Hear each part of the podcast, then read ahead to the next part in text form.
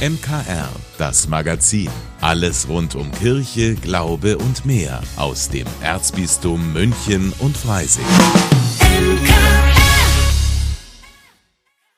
Heute mit Corbinian Bauer. Sie dürfen vier Wochen nach Rom. Die Deutsche Bischofskonferenz ist mit fünf Vertretern bei der kommenden Weltsynode im Vatikan dabei. Das ist natürlich auch ein Thema auf der Vollversammlung der Bischofskonferenz in Wiesbaden. Dort haben die fünf in die Weltsynode berufenen Bischöfe auf einer Pressekonferenz von ihren Erwartungen berichtet. Mein Kollege Alois Bier war mit dabei. Zunächst mal eine Frage, Alois. Wer sind denn die fünf deutschen Bischöfe, die in die Weltsynode berufen worden sind? Die fünf Vertreter repräsentieren so ein bisschen die unterschiedlichen Strömungen in der Deutschen Bischofskonferenz. Da ist zunächst einmal der Vorsitzende Georg Betzing aus Limburg, dann Franz Josef Oberbeck aus Essen und Felix Genn aus Münster. Sie repräsentieren die reformorientierten Oberhirten in Deutschland. Dann sind zwei Bischöfe aus Bayern dabei, der Augsburger Bertram Meyer und Stefan Oster aus Passau, die eher zum reformkritischen Flügel gehören. Bischof Genn und Bischof Oster sind vom Papst berufen worden. Die anderen drei Synodenteilnehmer hat die Bischofskonferenz bestimmt. Gibt es gemeinsame Erwartungen an die Weltsynode?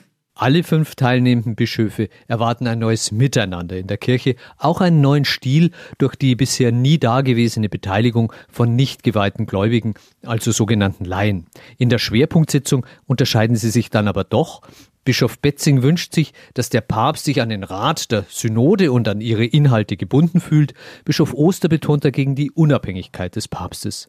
Dann sind noch einmal erhebliche Unterschiede bei der Bewertung des synodalen Wegs in Deutschland deutlich geworden. Für Bischof Betzing hat der synodale Weg bei vielen entscheidenden Themen auch Anstöße für die Weltsynode gegeben, etwa bei der Rolle der Frauen in der Kirche. Bischof Oster hat dagegen vor allem den seiner Meinung nach bewusst aufgebauten Druck beklagt, der im synodalen Weg herrscht. Dadurch seien die Polarisierungen verstärkt worden, es sei weniger ums gegenseitige Verständnis gegangen, sondern um das Durchsetzen von einseitigen Veränderungen ohne Rückbindung mit der Weltkirche. Und da erwartet er sich, dass es bei der Weltsynode in Rom natürlich anders sein wird. Welche Themen sind denn insbesondere den bayerischen Bischöfen wichtig? Da glaube ich, sind sie sich mit allen anderen Bischöfen einig. Alle halten eine größere Beteiligung der Gläubigen und vor allem auch von Frauen für wichtig, auch wenn es da bei der Ordination, also bei Weihen, erhebliche Unterschiede gibt. Der Augsburger Bischof Bertram Meyer erwartet sich für seine Frauenoffensive jedenfalls Rückenstärkung von der Weltsynode. Was kann ich als Bischof tun in meiner eigenen Diözese, um nach der Synode die Kultur der Partizipation noch äh, größer zu schreiben? Bisher habe ich immer mein Möglichstes getan, Frauen in gute Positionen zu bringen. Was können wir aber vielleicht sogar tun, um auch Frauen in Leitungsdienste zu bekommen? Es muss nicht gleich die sakramentale Weihe sein, da ist noch ein weiter Weg hin. Und natürlich ist allen Bischöfen wichtig, dass Menschen sich für den Glauben entscheiden. Der Passauer Oberhirte Stefan Oster hat dabei als Mitglied der Jugendkommission der deutschen Bischöfe vor allem die nachwachsenden Glaubensgenerationen im Blick. Wie helfen wir jungen Menschen heute einladend in den Glauben zu finden? Also wie sind wir synodale Kirche mit und für junge Menschen? Wie machen wir sie zu Protagonisten ihres Glaubens? Das ist ein ganz starkes Thema. Da erhofft sich Bischof Oster auf der Weltsynode neue Ideen und Anstöße. Welche Veränderungen könnte denn die Weltsynode anbahnen? Zunächst wird er nur beraten. Beschlüsse, die sind erst für den Herbst nächsten Jahres zu erwarten, wenn die Weltsynode noch einmal abschließend zusammentritt, oder? Da bewegen sich natürlich alle Beobachter im Bereich der Spekulation. Der Papst möchte, dass möglichst viele unterschiedliche Stimmen in der Kirche gehört werden, dass sie Verständnis füreinander finden und Lösungen für die Fragen der Zeit. Die sehen in den unterschiedlichen Regionen der Welt aber unterschiedlich aus. Ich kann mir vorstellen, dass die Synode den unterschiedlichen Traditionen und Kulturen in der Weltkirche mehr Freiheit gibt, eigene Antworten auf die Herausforderungen vor Ort zu finden und dass der Vatikan da viel Spielraum lässt. Gleichzeitig müsste das bedeuten, dass ganz klar das weltweit Verbindende der katholischen Kirche herausgestellt wird. Vielen Dank. Das war mein Kollege Alois Bier. Er ist zurzeit auf der Herbstvollversammlung der deutschen Bischöfe mit dabei und berichtet von dort jeden Tag neu für das MKR. Jedes Jahr im Oktober dreht sich in der Münchner Citykirche St. Michael zwei Wochen lang alles um klassische Musik, denn dann findet der Münchner Orgelherbst statt. Welche internationalen Organisten diesmal auftreten und was das Festival außer Orgelwerken noch zu bieten hat. Darüber hat Michaels Organist Peter Kofler mit meinem Kollegen Maximilian Lemli gesprochen. Ein Jahr dauert es, bis das Programm für den Orgelherbst feststeht. Doch die Arbeit lohnt sich. Schon zum 15. Mal findet das Festival für Freunde klassischer Musik in diesem Jahr statt. Und wieder hat Peter Kofler ein vielfältiges Programm mit weltweit bekannten Musikern zusammengestellt. Schon das Eröffnungskonzert am Sonntag ist ein echtes Highlight. Organist Gunnar Idenstam aus Stockholm spielt unter anderem Werke von Bach, Lully und Eigenkompositionen. Der macht ganz seine eigene Welt auf. Der hat vor vielen Jahren schon erstens mal diesen Improvisationswettbewerb in Chartres gewonnen. Das ist ein sehr renommierter Wettbewerb. Und dann hat er CDs eingespielt mit Volksmusik, möchte ich fast sagen, mit nordischer Volksmusik. Dann spielt er auch viel Bach und so weiter, bearbeitet auch viel so alte Musik, ganz alte Musik und dann improvisiert er und dann komponiert er auch. Und dieser neue Stil, der macht ganz seine eigene Welt. Das geht schon fast so in die Rockrichtung. Ganz andere Töne werden beim zweiten Konzert am Mittwochabend nebenan im Michaelssaal angeschlagen. Tenor Julian Prégardien singt in einem Liederabend Die schöne Müllerin von Franz Schubert. Schon lange wollte Kofler den Tenor für den Orgelherbst verpflichten, doch nun hat es endlich geklappt. Begleitet wird Prégardien dabei von Els Biesemanns am Hammerklavier. Julian habe ich angerufen und gefragt, ob er einen Verlust hat. Und dann hat er gesagt, er führt es öfter auf und wenn es irgendwie geht, er hat Lust.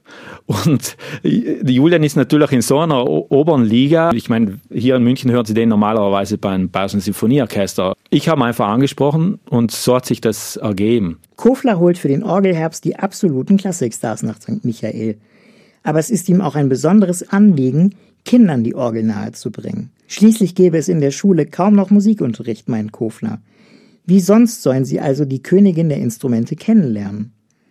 Deswegen dürfen die Kinder am Sonntag, den 8. Oktober, wie schon ganz oft auf die Orgelempore kommen und die Orgel aus nächster Nähe erleben wenn man mal vor der Orgel sitzt oder das auch als Erwachsener mitbekommt, das ist so interessant, ja, die verschiedenen Manualen, die verschiedenen Klangfarben, die Technik, die eingebaut ist, diese ganz leisen Töne, aber auch natürlich diese ganz kraftvollen Töne, die man förmlich im Körper spürt.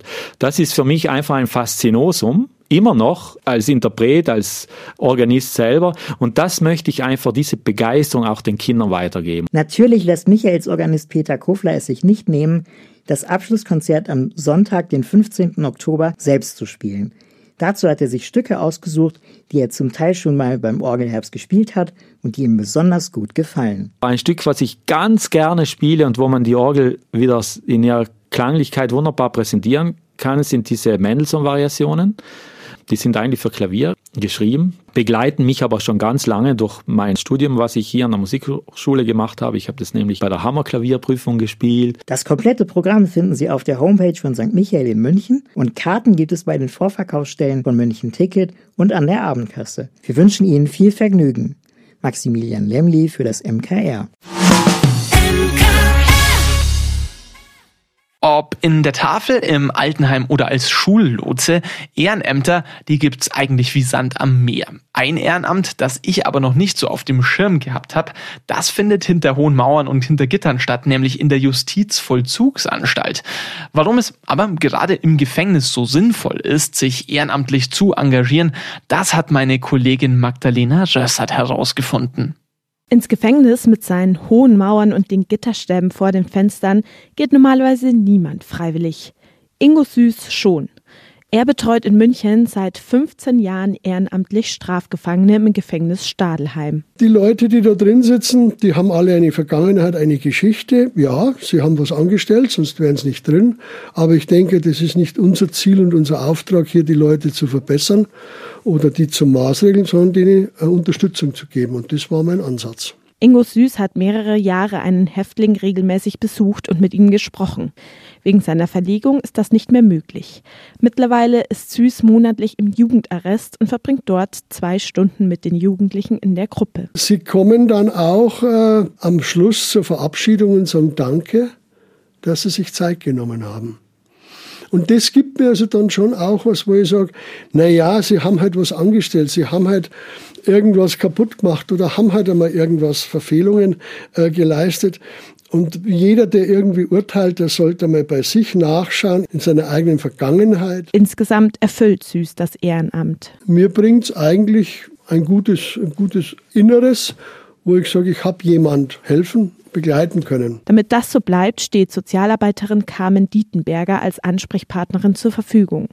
Sie achtet darauf, dass das Ehrenamt für Häftlinge und Ehrenamtliche gut gelingt. Deshalb sind die Ehrenamtlichen bei der evangelischen Straffälligenhilfe oder dem Arbeitskreis Ehrenamt im Strafvollzug angegliedert. Einmal im Monat können sie sich dort austauschen und über die Herausforderungen sprechen. Bei den Ehrenamtlichen ist Dietenberger vor allem wichtig. So Menschen, die selber in Krisen sind, Menschen, die selber nicht gefestigt sind, die können nicht betreuen. Es braucht also Ehrenamtliche, die mit beiden Beinen im Leben stehen, sodass ihnen die Geschichten der Insassen nicht zu nahe gehen.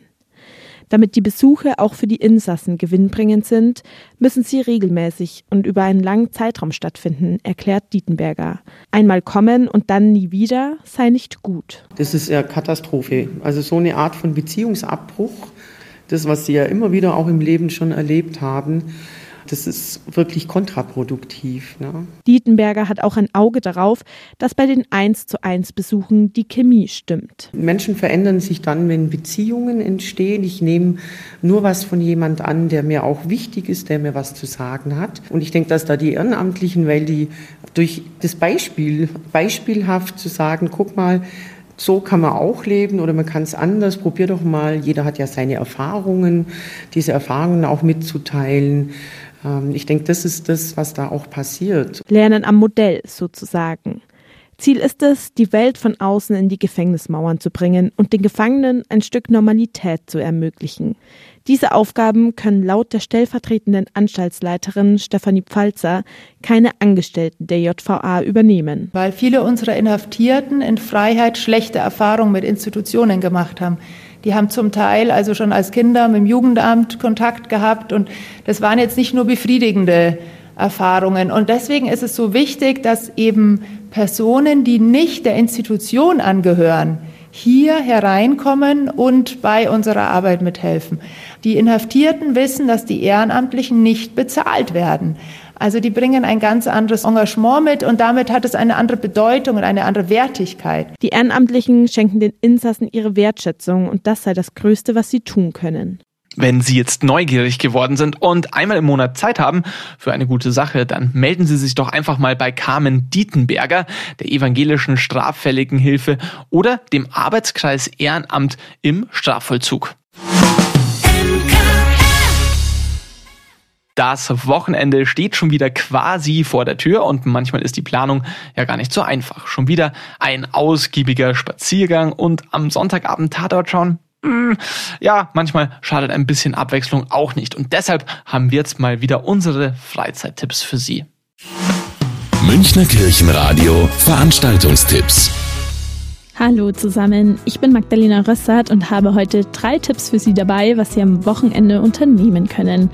Diesmal sind ein paar außergewöhnliche Veranstaltungen mit dabei. Und zwar lädt die Pfarrei St. Benno zu einem Kneipengottesdienst ein. Dafür öffnet die Osteria Baal in der Münchner Maxvorstadt am Sonntagvormittag um 11 Uhr ihre Tore. Gefeiert wird ein Wortgottesdienst zum Erntedankfest. Die Musikgruppe Olive Tree kümmert sich ums musikalische Rahmenprogramm. Im Anschluss gibt es dann auch noch passend zum Thema einen gemeinsamen Brunch. Anmeldungen dafür nimmt die Pfarrei St. Benno entgegen. Am Samstagabend können Sie außerdem Orgelmusik mal ganz anders erleben. Und zwar spielt Michael Schütz, aber Queen und Harry Potter. Der Klang der Orgelpfeifen lässt Dancing Queen Co. ganz neu erklingen. Zwar ist der Preis mit 40 Euro nicht ganz ohne, aber das Erlebnis ist einzigartig. Das Konzert startet um 19 Uhr in der Münchner Matthäuskirche. Und zum Schluss habe ich noch eine gute Nachricht für Sie. Kaum ist das Wochenende am Montag rum, ist am Dienstag nämlich schon wieder Feiertag. Und da lädt das Kloster Andex zum Kinder- und Familientag ein. Von 10 bis 17 Uhr ist Kinderschminken, Trampolinhüpfen und vieles mehr geboten. Das Ganze ist kostenfrei, also vorbeischauen lohnt sich. Ich wünsche Ihnen ein schönes Wochenende.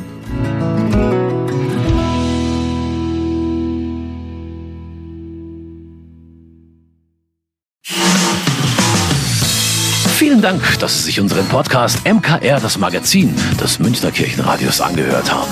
Wir freuen uns, wenn Sie unseren Podcast abonnieren und in der Podcast-App Ihrer Wahl bewerten. Am liebsten natürlich mit fünf Sternen.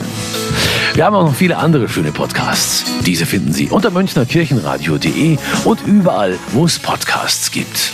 MKR. Wir machen Ihren Podcast. MKR. Mehr Tiefgang für den Süden.